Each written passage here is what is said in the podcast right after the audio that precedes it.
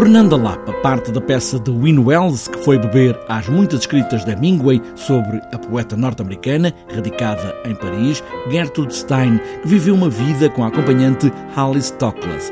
É uma história de amor, mas principalmente esta relação entre estas duas mulheres especiais que viveram juntas quase 40 anos. Tenho-me sentido tão feliz hoje. A tua lógica é feliz. Feliz não tem lógica. Hoje estou feliz. Eu também. E amado. É sobretudo também sobre duas mulheres muito específicas, muito fora do normal, sobretudo naquela época.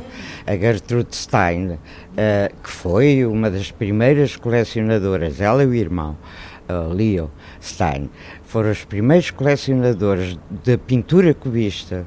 Não é? Uh, ela quis começar a escrever como se fosse cubista também e romper com a, a, literatura tradicional da época. É uma conversa depois da morte, como se pudessem estar a conversar as duas na mesma sala, recordando os tempos, e para nós espectadores, estamos diante de duas mulheres de uma outra natureza. São duas mulheres que nos interessam bastante pela, pelo tipo personalidade e de, e de atitude que tiveram entre os anos 10 eh, e os anos 67, foi quando morreu a Alice. Na mesma sala, com piano ao fundo, neste caso um pianista anjo, ao vivo e com asas, e um cão. Também há um cão ao vivo em cena. E todas as figuras tónicas que passaram por esta casa de Gertrude Stein, entre elas Picasso. E todos disseram: Mas Pablo, nada com ela? E ele respondeu: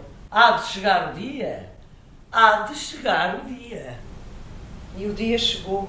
Elas próprias fazem esses papéis, desdobram-se nesses papéis. Introduzi outra coisa que é um anjo pianista. Porque eh, quando a peça começa é no dia da morte da Gertrude Stein. À noite, portanto, a Alice vem do funeral, e está lá a Gertrude. Que conversas podiam ter tido estas duas mulheres, mesmo que uma estivesse morta? Duas escritoras, porque Alice Toklas, depois da morte de Gertrude Stein, nunca mais parou de escrever. Um trabalho para senhoras atrizes, Cuxa Carvalheiro e Lucinda Loureiro, com o anjo pianista Nuno Vieira de Almeida.